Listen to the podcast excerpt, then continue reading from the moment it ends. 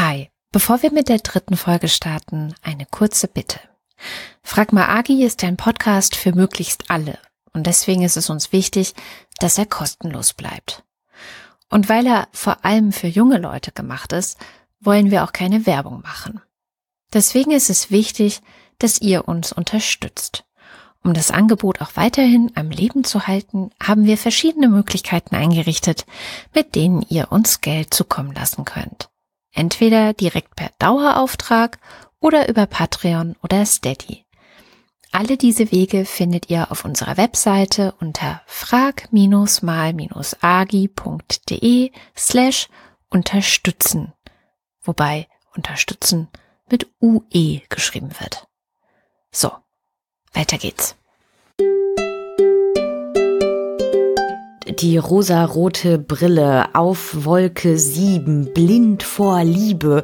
Na, also irgendwie ist das halt ein ganz besonderer Zustand und ähm, der kann sich vielleicht auch manchmal ein bisschen verrückt anfühlen. Wann kriege ich meine Tage? Wer hat Sex eigentlich erfunden? Warum stöhnen Menschen? Kann man Sex mit Socken haben? Muss man in die Pubertät? Frag mal Agi.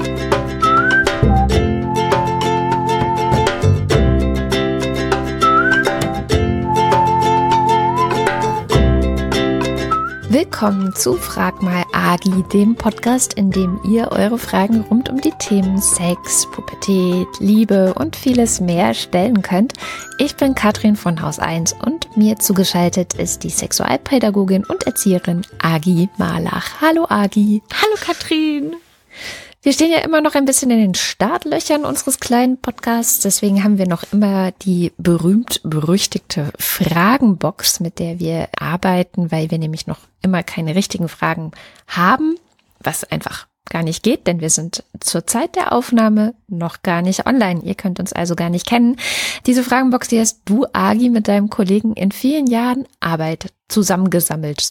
Genau, das ist eine Sammlung, ich glaube, aus acht Jahren oder so, das Best-of, Fragen, die uns immer wieder gestellt werden von Kindern, von Jugendlichen und äh, die wir sehr gerne dann beantworten. Und wir haben in den vergangenen beiden Folgen ja schon einige Fragen daraus versucht zu beantworten. Also wer hat Sex erfunden, war eine Frage, wo es darum ging, warum gibt es es eigentlich? Wir haben über Pubertät gesprochen, wir haben über Lust und gute Gefühle gesprochen und heute wollen wir uns mal diesem ganzen großen Thema Verliebtsein widmen. Da gab es auch wieder mal sehr, sehr viele Fragen, zum Beispiel, wie fühlt sich das eigentlich an und wie sagt man das jemandem, wenn man denn merkt, dass man verliebt ist und ab wann darf man denn eigentlich zum Beispiel sowas wie eine Beziehung haben? Und dann natürlich auch die Frage, was ist, wenn ich verliebt bin, aber die andere Person ist nicht in mich verliebt? So. Mhm. Hm. Wie ist denn das mit deiner Erfahrung mit den ganzen Schülerinnen und Schülern? Ist Verliebtsein ein großes Thema?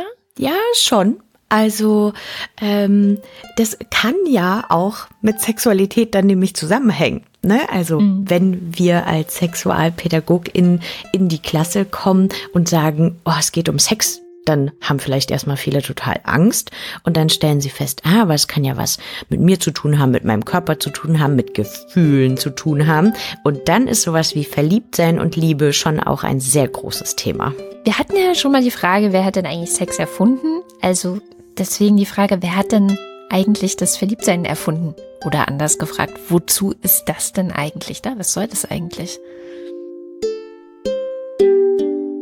Also wahrscheinlich würde ich es auf die Natur schieben, dass die Natur uns mit ganz vielen, vielen Sachen in unserem Körper so ausgestattet hat. Dazu gehören auch Hormone, darüber haben wir ja auch geredet, ne? Das sind so kleine Botenstoffe im Körper, die so verschiedene Sachen verändern.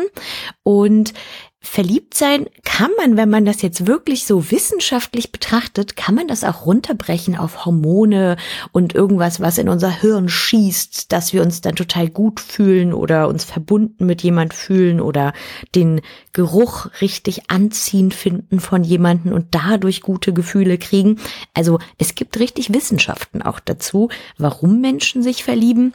Und es gibt paar Leute, die sagen, na ja, verliebt sein war früher dafür da, damit Menschen sich binden, ja, damit sie längere Zeit miteinander zusammen sein wollen oder Zeit verbringen wollen, weil wenn die dann vielleicht Sex haben, und damals gab es nicht so richtig Verhütung, dann ist meist daraus eine Schwangerschaft entstanden, also wenn jetzt vielleicht Mann und Frau Sex hatten, und dann sollten die sich ja vielleicht gemeinsam um das Kind kümmern. Das ist eine sehr biologische Erklärung für das Verliebtsein. Tatsächlich ja gibt es natürlich ähm, auch viele biologische Mechanismen im Gehirn, die da abgehen, wenn man verliebt ist.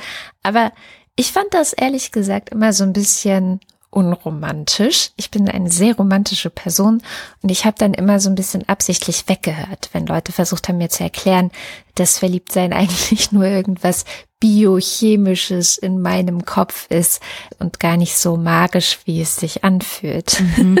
Ja, das kann ich verstehen. Und ich glaube auch, dass ähm, es auch schwer ist, über Verliebtsein, über Liebe zu sprechen, weil das so was Abstraktes ist. Also, weil es für jeden Menschen eine ganz andere Bedeutung hat, weil es sich anders anfühlt, weil es manchmal kaum Worte dafür gibt, was man da eigentlich fühlt. Und ja, dann wollen vielleicht WissenschaftlerInnen einen dabei helfen, wenn sie einem sagen, so, das hat irgendwelche biochemischen irgendwas, irgendwas. Aber für mich ist das auch nicht sonderlich hilfreich. Ich meine, gut, du hast recht, vielleicht ist es tatsächlich hilfreich, wenn man, wenn man sich überlegt, okay, das ist jetzt vielleicht ähm, ein Zustand, der, der ist gerade doll und der ist gerade da, aber das ist einerseits, ne, das ist ja auch immer ein wichtiges Thema, ist normal, in Anführungszeichen. Also das passiert den meisten anderen Menschen wahrscheinlich auch mal. Das ist auch nichts, wofür man sich schämen muss und könnte, könnte man damit ja sagen. Ja, das total. Vor allem, weil verliebt sein oder Beliebe für jemanden empfinden auch, glaube ich, nichts ist, was sonderlich steuerbar ist. Also, mhm. ich meine, man kann ja niemanden dazu zwingen und sagen, so, hier, du musst dich jetzt in die Person verlieben. Das kann man nicht so richtig herbeiführen. Natürlich gibt es Faktoren, die das vielleicht beeinflussen. Wenn ich sehr viel Zeit mit jemandem verbringe, dann kann ich den jemanden kennenlernen. So, dann ja, spüre ich vielleicht, weiß nicht, gibt's Gemeinsamkeiten oder nicht, verstehen wir uns gut oder nicht. Und dann kann es dazu kommen, dass man sagt, oh doch, die Person finde ich doch ganz gut. Oder man stellt halt fest, hm, ja, ist ganz nett, aber irgendwie passiert da jetzt in mir nicht so viel. Was würdest du sagen, gibt es sowas wie Kennzeichen, dass man verliebt ist? Also wenn ich jetzt unsicher bin, hm, bin ich jetzt verliebt oder nicht? Woran erkennt man das? Hm, das ist nicht so einfach. Also, es ist ja ein sehr individuelles Gefühl. Aber ich glaube, was kennzeichnend ist, ist schon auch ähm, positive Gefühle zu haben. Also jemand ist in meiner Nähe, den ich richtig toll finde, und dann geht's mir vielleicht erstmal gut. So, ich möchte mit demjenigen Zeit verbringen, ich möchte vielleicht der anderen Person nah sein, ich möchte vielleicht auch die andere Person anfassen, umarmen, ähm, ganz viel von dem anderen erfahren, ganz viel auch von mir vielleicht erzählen, also auch dieses wohlige Gefühl von, hier fühle ich mich sicher, ja, hier kann ich einfach ich sein, so. Und das klingt jetzt erstmal alles so nach, oh, voll positiv, positiv. Aber wenn ich mich daran erinnere, wie das ist, wenn ich so verknallt bin und so ganz frisch alles ist, dann kann es auch mit Unsicherheit verbunden sein. Ne? Also so ein, oh, ha, ich weiß nicht, wie findet mich denn die andere Person und huhu, ich bin jetzt ganz aufgeregt und irgendwie bin ich total tollpatschig und ich weiß gar nicht, was ich richtig machen soll und huch, jetzt fällt mir doch mein äh, Handy aus der Hand und ich äh, habe mir irgendwie ins Gesicht geschlagen und hä, okay, hallo, da bin ich.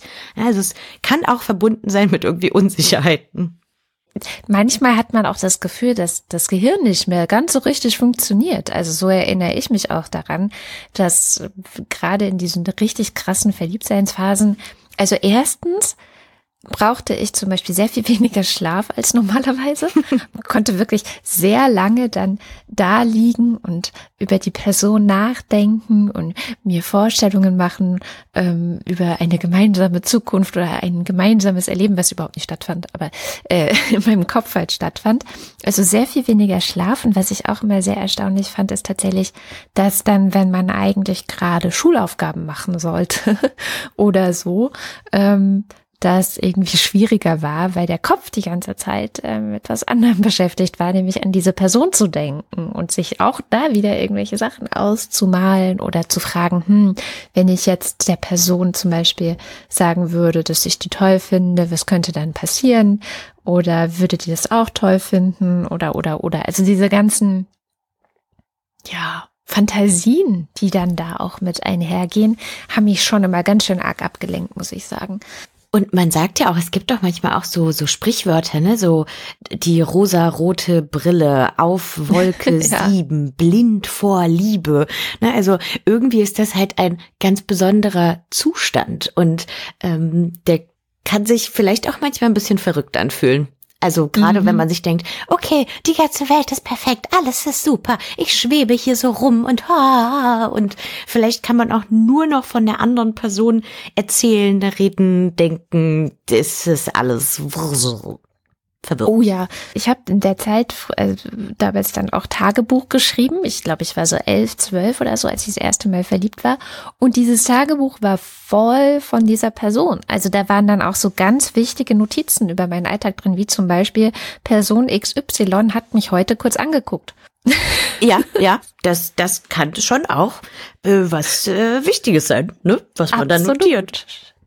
Und was ich auch ganz oft höre, also gerade vielleicht auch von erwachsenen Leuten, die schon vielleicht paar Mal irgendwie verliebt waren oder so, dass die dann sagen, na ja, so im Nachhinein war ja diese verknallt verliebt Phase ja total spannend und irgendwie war das ganz kribbelig und so besonders und ähm, naja, jetzt vielleicht, wenn ich auch mit der Person dann vielleicht zusammen bin, ist es irgendwie, fühlt sich das natürlich toll an und äh, wir sind irgendwie glücklich zusammen, aber es ist nicht mehr das, wie es am Anfang war. Also es verändert sich.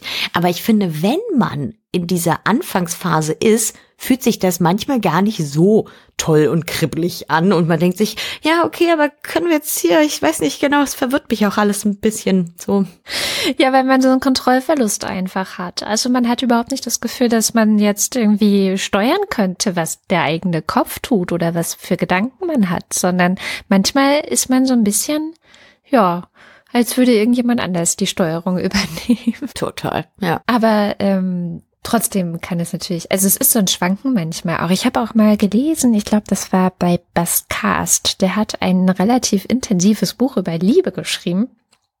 Und der hat es zum ersten Mal ganz gut auf den Punkt gebracht, was ich auch ganz gut kenne. Wenn man sehr, sehr verliebt ist, dann kann das schön sein, aber wenn man dann zum Beispiel von dieser Person, in die man verliebt ist, getrennt ist oder die nicht sieht oder eine Distanz da dazwischen entsteht, dann kann es auch umschlagen in das gegenteilige Gefühl.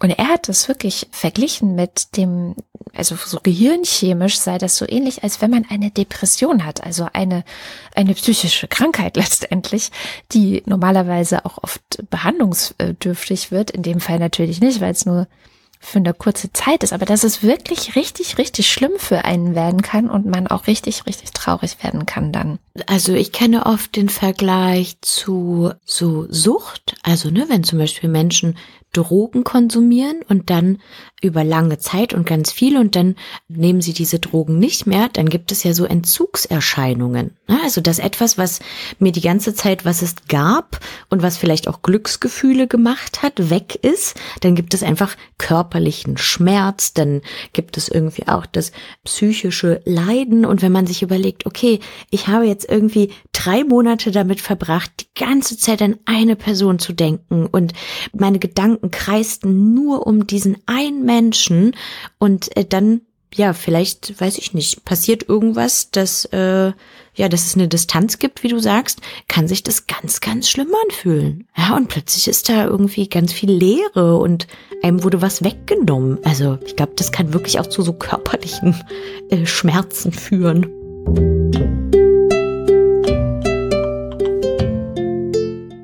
Aber kommen wir nochmal zurück zu dem Thema Verliebtsein, weil ich glaube, zu Liebeskummer, das haben wir im Vorfeld schon besprochen, müssen wir mal eine eigene Folge machen. Das oh, ist ja ein Riesenthema für sich. Und ähm, ich glaube, da gibt es sehr, sehr viel zu, zu sagen. Aber zurück zum Verliebtsein. Ich stelle fest, ich bin verliebt. Ich würde jetzt auch mal behaupten, dass man, also unabhängig davon, ob ihr jetzt dem folgen könnt, was wir gerade erklärt haben oder nicht, wenn ihr verliebt seid. Ich glaube, ihr merkt es. So. Ich glaube, das kann man nicht nicht bemerken, oder? Ja, ähm, ich glaube auch. Ja, ja. Dann ist ja die nächste Frage, okay, was mache ich denn jetzt damit? Also ich bin verliebt in eine Person. Wie gehe ich jetzt damit um? Sage ich das der Person? Wie sage ich das der Person? Wie, was mache ich damit? Agi. Was mache Was meine ich jetzt? ähm, also was mir als erstes in den Kopf gekommen ist, und das ist, also ich glaube, ich würde mich ärgern, wenn mir das jemand sagt, aber wäre das erstmal zu genießen. Also Mhm. vielleicht kann man das wirklich erstmal für sich genießen und feststellen, toll, ich kann diese Gefühle in mir spüren, ich ähm, kann andere Menschen irgendwie toll finden, ich kann mich drauf einlassen, das erfüllt mich vielleicht auch, das kribbelt, das ist aufregend. Also das erstmal auch nur für sich zu nehmen, ist auch, glaube ich, wichtig, ja. Und es muss nicht unbedingt immer der anderen Person vielleicht auch mitgeteilt werden. Also ich meine, das ist natürlich der nächste große Schritt, wenn man das möchte, zu sagen, okay, das habe ich jetzt für mich irgendwie genossen. Vielleicht habe ich, weiß nicht, mit meinen besten Freunden, Freundinnen darüber geredet. Und vielleicht kommt jetzt irgendwann die Zeit, wo ich sage, so, jetzt sollte es aber auch die betreffende Person wissen. Aber du würdest schon sagen, erstmal so ein bisschen in Klausur gehen, in innere Klausur sozusagen und ein bisschen in sich reinhorchen. Und du hast gerade auch schon Freundinnen und Freunde angesprochen, mit denen man ja erstmal drüber reden könnte. Ja, total, weil ja auch ganz viele Menschen denken, dass wenn man in jemanden verliebt ist, dass das dann Konsequenzen haben muss. Aber muss es ja Mhm. nicht. Ich kann ja einfach nur jemanden ganz, ganz toll finden, das für mich genießen.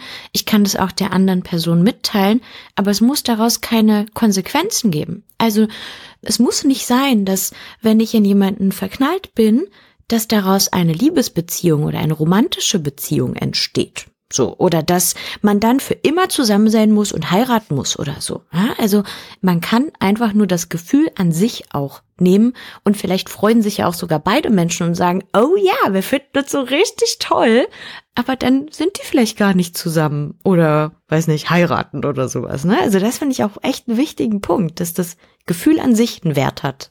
Manchmal denke ich ja in unserem Podcast, ach Agi, hätte ich dich doch schon gehabt, als ich Jugendliche war.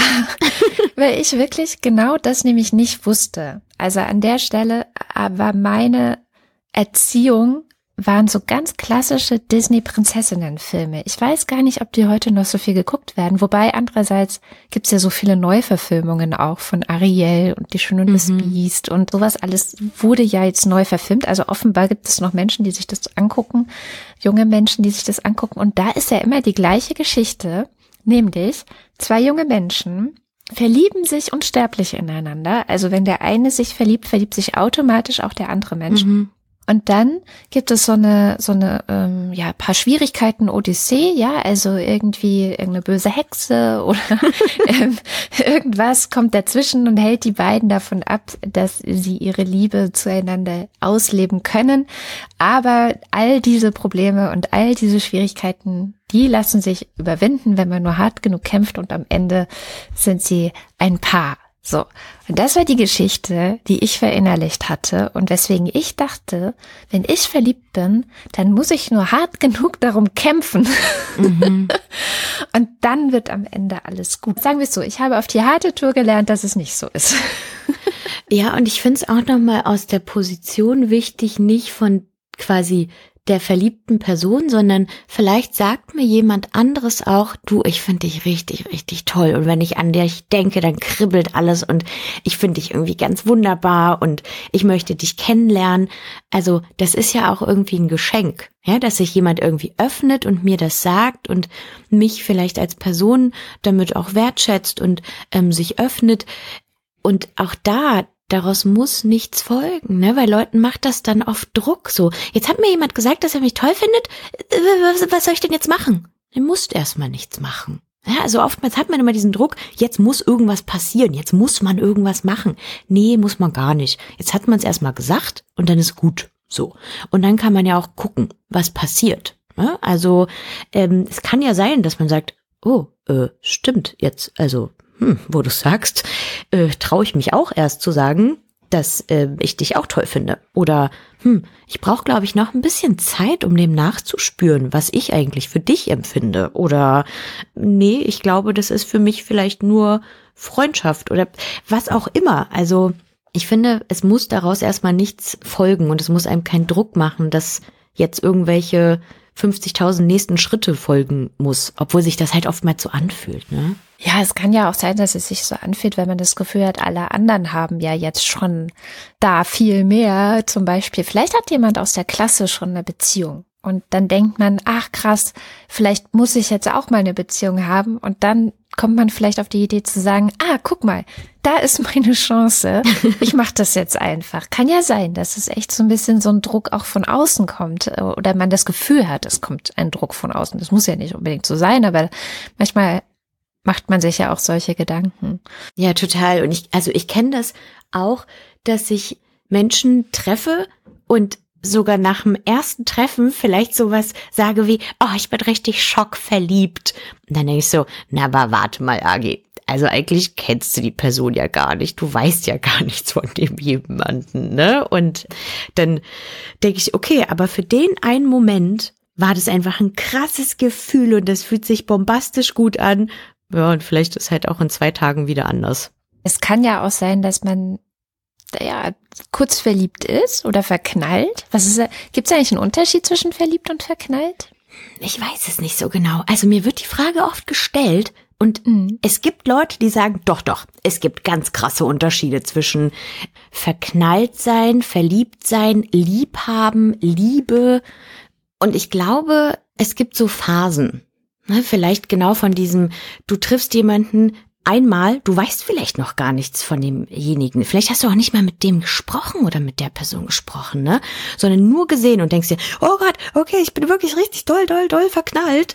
Und dann ähm, vielleicht, wenn man sich näher kennengelernt hat, wenn man miteinander gesprochen hat, Zeit verbracht hat, dann, weiß ich nicht, beschreiben es manche Leute dann als verliebt sein, weil das so ein bewussteres Gefühl ist oder so mit mehr Substanz dahinter quasi. Ich weiß schon mehr. Ich, ich kann es auf einer etwas äh, breiteren Informationsbasis vielleicht ähm, äh, beruht dann das Gefühl. Also es ist tatsächlich mehr als nur, ach, erster Eindruck, sondern, oh, die Person ist ja wirklich ganz toll. Genau, also das wäre vielleicht für mich so ein Unterschied von mhm.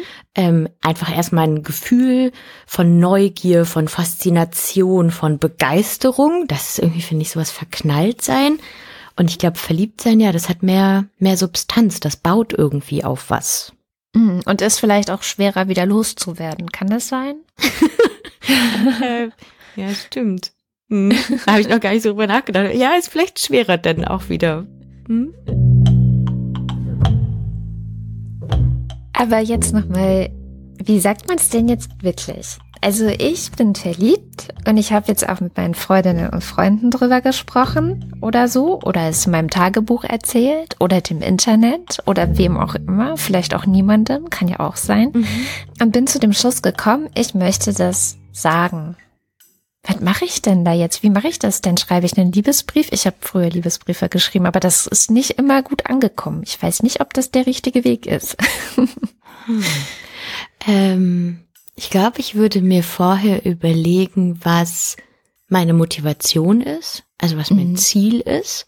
Es kann ja sein, mein Ziel ist, ich möchte mich dir einfach mitteilen. Ich will das dir einfach erzählen, weil ich finde, das, das muss nicht nur in meinem Kopf sein, sondern in dem Kopf auch von dir. So. Oder es kann sein, dass ich die Motivation habe, ich will dir das erzählen, weil ich die Hoffnung habe, dass wir dann vielleicht mehr Zeit miteinander verbringen, dass wir vielleicht dann eine Beziehung führen, dass wir uns näher kommen, dass wir uns besser kennenlernen.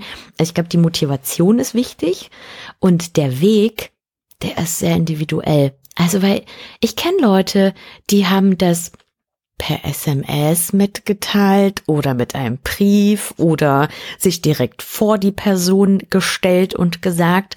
Ich habe auch schon davon gehört, dass Leute so, hier, ich schick mal meine beste Freundin und die sagt dann, das finde ich nicht so ideal, weil ich frage mich dann immer, wenn ich jetzt da so sitzen würde und da kommt irgendein anderer Mensch und sagt, ähm, du übrigens, also ich komme nur, um dir eine Botschaft zu überbringen und dann steht gar nicht die Person vor mir, die ich eigentlich toll finde. Ich weiß nicht, ich glaube, es wäre mir irgendwie so ein halbes Ding. Keine Ahnung, das fände ich jetzt nicht so cool als die empfangene Person. Was sagst du dann der Freundin oder dem Freund, der da jetzt Boote spielt? Sagst du dann so, aha, danke.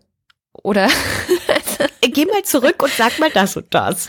Ja, ist vielleicht wirklich nicht so ideal. Ich habe auch gedacht, vielleicht muss man tatsächlich nochmal überlegen.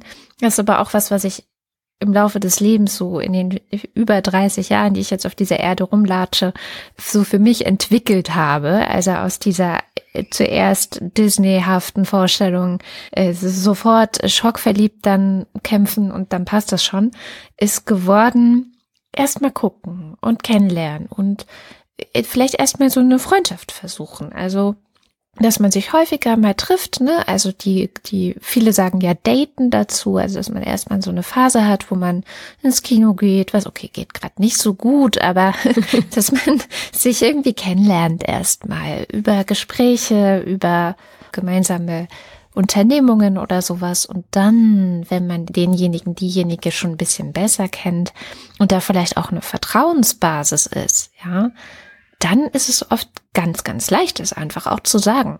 Du, ich glaube, ich habe mich in dich verliebt.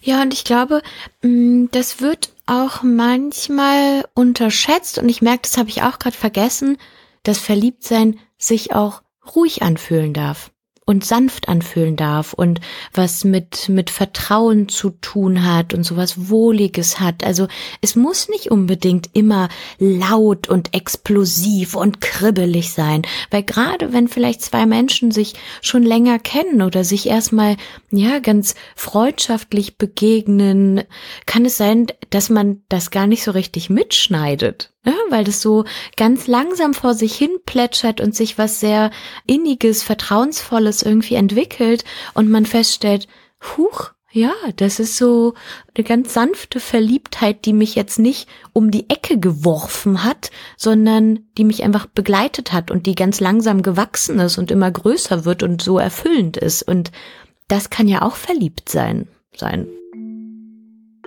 wenn man das jetzt hat, also vielleicht ist es so gewachsen und man hat es jetzt gar nicht so dolle, dolle gemerkt, dann gibt es ja oft auch die Frage, ab wann gilt man denn dann als zusammen oder als in einer Beziehung? Wann, wie, was? Gibt's da Regeln, dass man sagt so, und jetzt, jetzt habt ihr euch zehnmal getroffen, zack, Beziehung.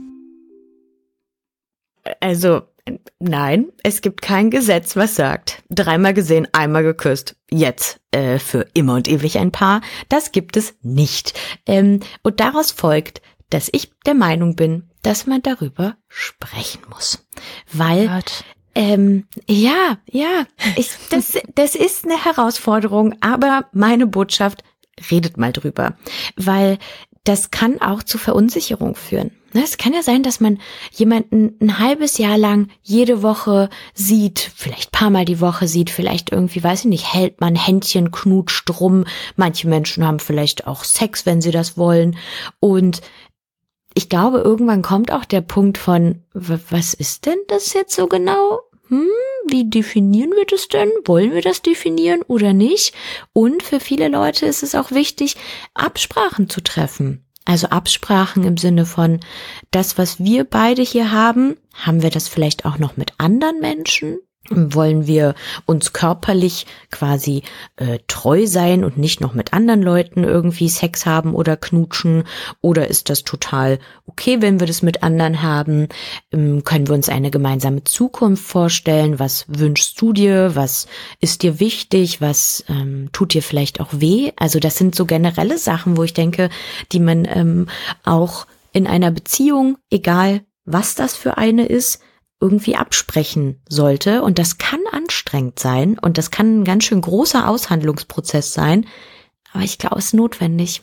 In einer Beziehung ist man halt relativ schnell, nicht in, ne, das, was man immer so sagt, das ist jetzt eine Beziehung, die sind in einer Beziehung, eine romantische Beziehung, sondern Freundschaft ist ja letztendlich auch eine Art von Beziehung. Und die Beziehung ist halt da. Das heißt ja nur, dass man einen Bezug zueinander hat. Ich habe einen Mhm. Bezug zu jemand anders und wir haben irgendwie einen Austausch miteinander. Und dann zu sagen, was ist das denn jetzt eigentlich für eine Beziehung?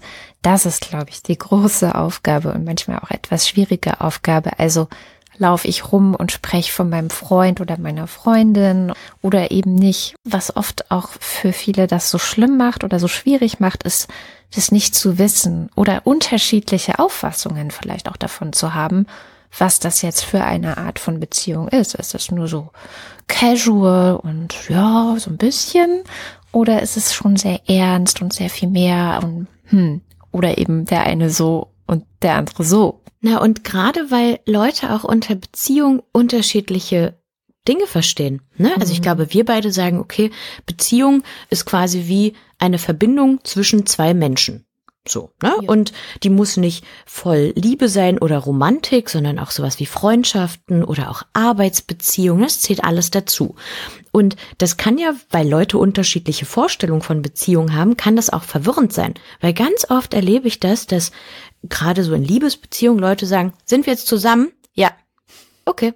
Und dann reden die gar nicht mehr drüber. Was ist denn deren Vorstellung von Beziehung, also von Liebesbeziehung? Also gerade sowas wie gemeinsame Zukunft, was ist uns wichtig, wie viel Zeit wollen wir miteinander verbringen, wie wollen wir miteinander kommunizieren, ja, wollen wir gemeinsame Sexualität haben oder wollen wir auch noch mit anderen Menschen Sexualität haben? Also das sind dann echt nochmal Detailfragen. Ich glaube, es reicht nicht nur zu sagen, wir sind zusammen fertig, sondern da kommt dann, dann beginnt doch erst alles. Ich, ich würde auch da Disney so ein bisschen die Schuld zuschieben, dass viele denken, das sei ja total klar, was es bedeutet, wenn man in einer Beziehung ist, weil das ja nie groß thematisiert wird in solchen klassischen Filmen, wo ja meistens Mann, Frau, zack, fertig und andere Leute haben da nichts zu suchen und einmal und für immer und diese ganzen komischen Botschaften, die da drin stecken.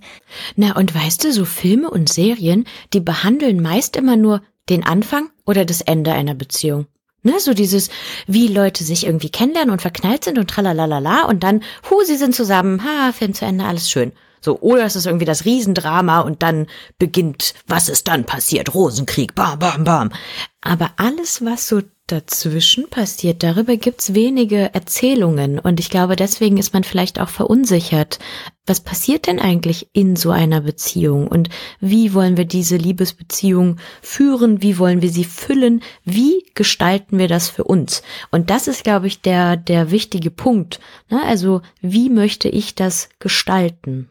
So ein bisschen wie mit dem Sex, ne? Also, dass man beim Sex ja eigentlich auch sich selbst immer wieder das neu erfindet, wie man das machen möchte mit jemand anders. Das ist einfach, da gibt's kein Patentrezept für alle. Macht das so und so, dann wird das gut, sondern oh, guckt halt mal. Ihr seid zwei verschiedene Menschen oder vielleicht auch mehr.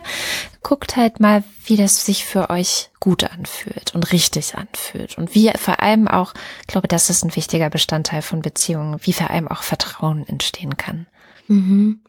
Und ich finde, was auch wichtig ist, das fällt mir gerade ein, es gibt immer so absurde Regeln, also vermeintliche Regeln, die eigentlich keine sind, wie man sich am Anfang verhalten darf oder nicht. Hier kennst du, ne? Wenn man sich getroffen hat, darf man sich drei, danach drei Tage nicht melden. Oh Gott, ja. Hä?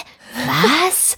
Oder sowas wie, nee, also wenn jetzt die andere Person geschrieben hat, dann darfst du schreiben, aber wenn du geschrieben hast, dann darfst du nicht danach direkt schreiben und oh, also ich weiß, das würde mich ja selber fordern, was ich darf und was ich nicht darf. Ich würde da einfach auf mein Gefühl hören und sagen, okay, möchte ich das gerade oder nicht? Fühlt es sich gerade gut für mich an, wenn ich den Kontakt suche oder nicht? Und klar, wenn ich irgendwie 20 SMS hinterhergeschrieben habe und die andere Person mir nicht antwortet, naja, dann ist das vielleicht ja auch ein Signal ne, von, huch, das, äh, ich kann gerade nicht antworten, ich möchte gerade nicht antworten.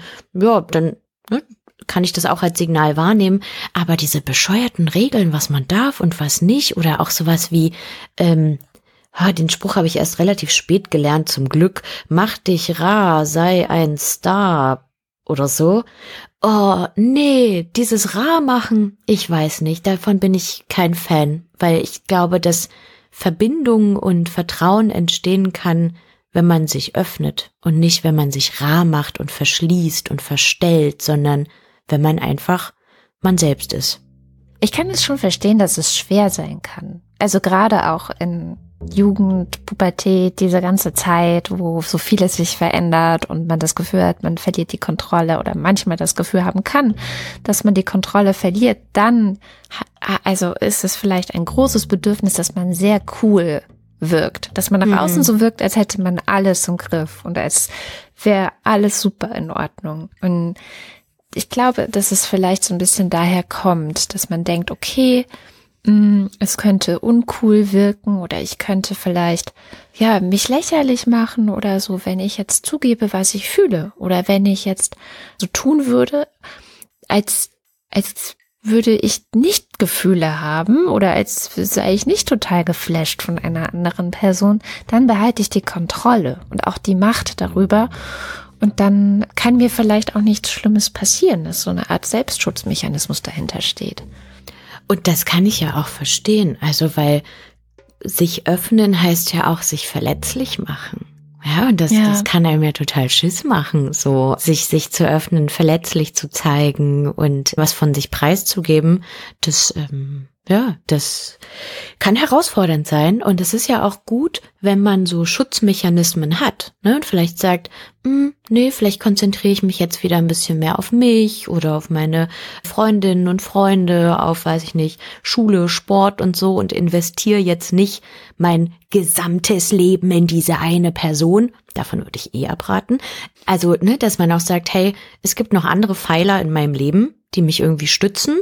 Und klar ist dieses Verknalltsein, Verliebtsein in diese eine Person ganz besonders und das darf man auch wertschätzen, aber es ist ja nicht das Einzige, auch was man im Leben hat. Haben wir irgendwas Wichtiges noch vergessen zum Thema Verliebtsein? Ach so, hier gibt es noch die, die, die Frage aus der Fragenkiste. Ähm, ab wann ist eine Beziehung erlaubt oder ab wann ist sie vielleicht oder bis wann ist sie vielleicht nicht erlaubt? Gibt es da irgendwas Gesetzliches? Nee, also weil ich weiß nicht, ob du das auch äh, kennst, aber im Kindergarten haben doch auch manchmal schon Kinder Hochzeit gespielt oder Absolut, waren ja. irgendwie verknallt oder so oder gesagt, hier, das ist jetzt mein Freund, meine Freundin. Das kann man ja nicht verbieten. Und es gibt kein Gesetz, was sagt, ab dann darfst du eine Beziehung führen oder eine Liebesbeziehung führen. Es passiert manchmal, dass Eltern oder halt die Erwachsenen, mit denen man zusammenlebt, gegen Liebesbeziehungen sind. Ja, also mhm. dass von außen vielleicht etwas kommt, was sagt so, nee, das darfst du nicht, das finden wir nicht gut. Das kann natürlich herausfordernd sein, ne, wenn dein Umfeld irgendwie gegen diese Beziehung ist. Aber es gibt kein Gesetz, was das quasi reguliert, für wen man Gefühle haben darf oder nicht. Also Beziehungen sind völlig okay. Es gibt natürlich ein sogenanntes Schutzalter für das ganze Thema Sex und Sexualität. Also da gibt es schon eine gesetzliche Grenze. In Deutschland liegt die bei 14 Jahren, in Österreich auch bei 14 Jahren und in der Schweiz bei 16 Jahren. Also vor diesem Alter soll man keinen Sex haben. Soll man. Das ist quasi ein, ein Schutzalter. Ne? Also es ist ein Schutzparagraph, um Kinder, die jünger sind als 14, zu schützen, ähm, weil man davon ausgeht, dass sie dann noch nicht so die Tragweite vielleicht von Sexualität überblicken können und dass sie halt vor sexualisierter Gewalt geschützt werden von Erwachsenen, dass es da quasi ein, ja, ein Verbot gibt, dass das nicht geht.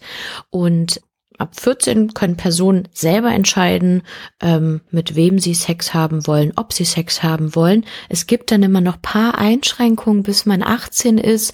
Also zum Beispiel, ähm, wenn man, weiß nicht, 14 ist und ähm, dann darf man nicht Sex haben mit jemandem, von dem man abhängig ist. Also sowas wie Lehrer, Lehrerin, ähm, Trainer, Trainerin, Jugendfahrt, Betreuer, Betreuerin, also Leute, die einen ja irgendwie betreuen, begleiten. Das darf man dann erst ab 18 wenn man volljährig ist, das darf man davor halt nicht. Aber ansonsten ist man ab 14 relativ frei. Vielleicht als letzte Frage, jetzt haben wir ganz viel über das Verknalltsein und Beziehungen und sowas gesprochen. Angenommen, jemand sagt mir, ich bin in dich verknallt und ich merke, ich bin aber nicht zurückverknallt. Was, was kann ich dann tun? Hm, kein Arsch sein. das ist jetzt leicht, le leicht gesagt. Ähm, ich glaube, dass es wichtig ist, dann auch äh, offen zu sein über die eigenen Gefühle. Ja, und vielleicht braucht man auch Bedenkzeit. Und die kann man sich auch verschaffen ne, und sagen, oh, das habe ich irgendwie gar nicht so richtig erwartet. Ich bin jetzt auch ganz viel äh, in Gedanken und Gefühlen und ich muss mir mal darüber klar werden, ist es okay, wenn wir in drei Tagen nochmal sprechen? Oder in einer Woche, mehr wurscht, wie viel Zeit man braucht. Und vielleicht der anderen Person auch einen Zeitpunkt sagen, wo man dann mh, mm, reden will und wann man reden will. Und sich dann doch auch die Zeit zu nehmen, zu sagen, was fühle ich denn gegenüber der anderen Person und das vielleicht auch für sich irgendwie versuchen zu formulieren. Manchmal kann es helfen, das aufzuschreiben oder so oder sich selber eine Sprachnachricht zu senden oder sowas. Ja, dann vielleicht auch möglichst offen äh, der Person das zu kommunizieren und man hat ja oftmals Angst, anderen Menschen weh zu tun. Aber es wird zwangsläufig auch irgendwann passieren, dass man vielleicht jemanden zurückstößt oder abweist und sich das halt nicht gut anfühlt. Und deshalb sollte das auch möglichst achtsam passieren. Ja, also ich fände das, hm, ich überlege ganz oft, wie würde es mir denn dabei gehen? So, wenn mir sowas passieren würde. Und wenn sich jetzt jemand nur sagt so, äh, was? Nee, warum bist du verknallt? Ich finde dich voll scheiße, geh mal weg. Boah, das würde so wehtun. Und wenn mir aber jemand sagt irgendwie, danke, dass du mir das erzählt hast, ähm, das habe ich vielleicht gar nicht erwartet oder vielleicht habe ich mir schon sowas gedacht, aber ich habe mich nicht getraut, über meine Gefühle zu sprechen. Ähm, und ich finde dich zwar super, super nett und ich mag dich total gerne, aber irgendwie ist bei mir halt nicht dasselbe Gefühl und ich kann das nicht herbeiführen und ich kann mich auch nicht dazu zwingen und einfach, ja, darüber zu sprechen. Und ich glaube, das ist wirklich wichtig. Man kann verliebt sein nicht erzwingen. Und wenn es bei meinem Gegenüber so nicht ist, ja, dann ist das vielleicht scheiße. Aber ja, was soll ich machen? Es gibt keinen Zaubertrank dafür. Ach ja, na ja. Das Verliebtsein. Ich hoffe, dass euch allen das gut tut und wenn nicht, dann nicht verzagen. Agi fragen. Haha. Danke, liebe Agi.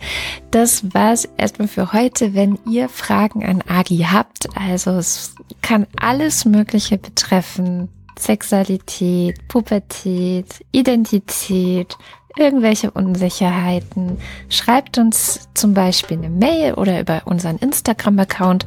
Eure Kontakt- und Namensinformationen behalten wir natürlich für uns und behandeln sie absolut vertraulich.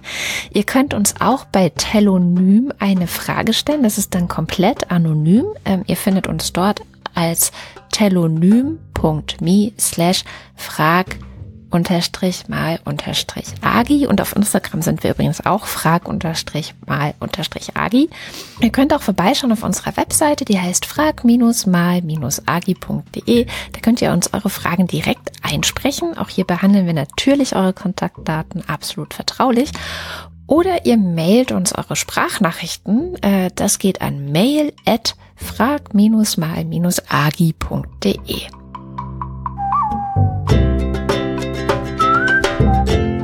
Wir freuen uns sehr auf eure Fragen und wir freuen uns auf die nächste Sendung. Bis dahin. Tschüss.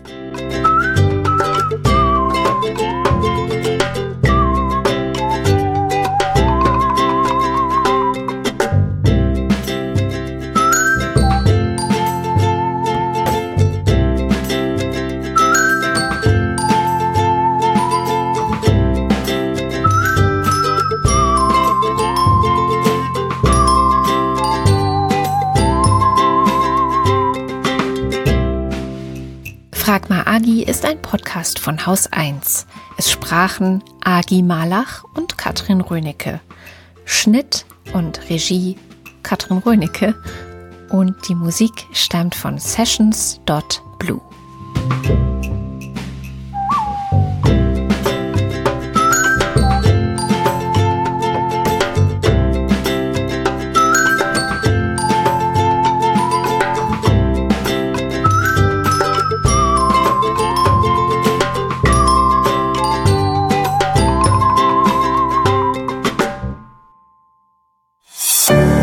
Produktion von Haus 1.